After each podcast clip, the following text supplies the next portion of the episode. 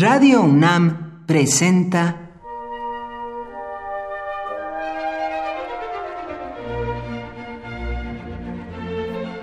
Cuaderno de los Espíritus y de las Pinturas por Otto Cázares.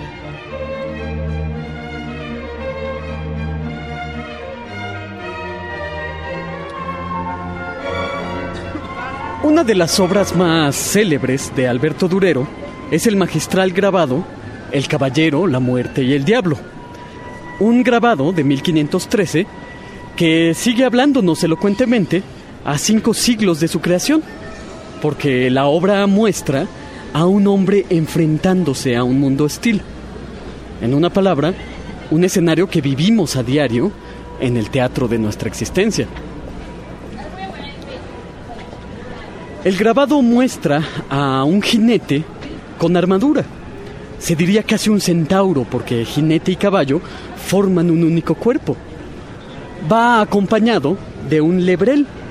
Caballero, caballo y perro pasan de largo con mirada altiva junto a un escenario temible, boscoso, sumido en las sombras, de donde emergen las figuras de la muerte y el diablo.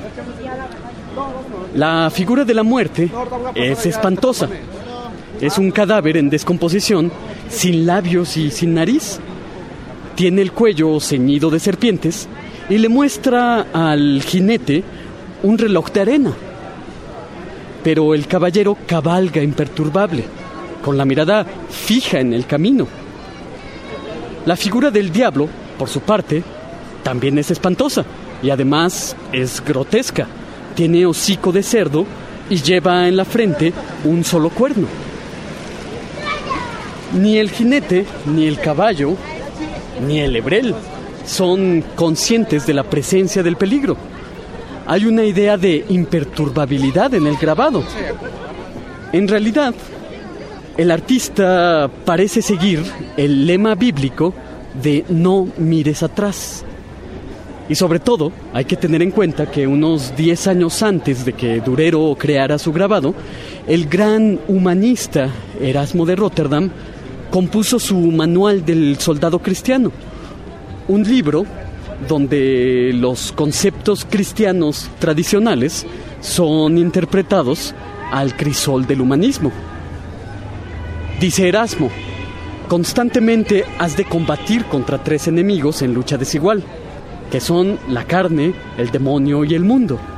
Todos esos espectros y fantasmas has de tenerlos en nada, siguiendo el ejemplo del Eneas de Virgilio.